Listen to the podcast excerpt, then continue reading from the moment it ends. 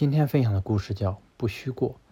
仰山拜在维山门下学禅。这年夏天，维山把仰山带到一块荒地前，交予他一篮种、一把锄，说：“今夏无他事，你只管耕了这一块地，播了这一篮种便可。”说完，维山便回寺了。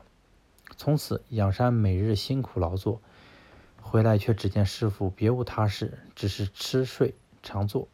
过了一下，仰山地也耕得，种也播得，带着一身汗回到寺里。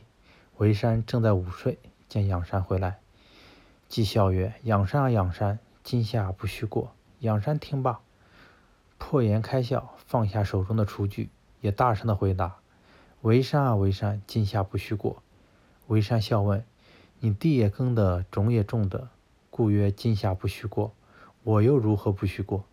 仰山笑答。师傅觉也睡的，饭也吃的，故曰今夏不许过。师徒相视而笑，俱知得禅入道。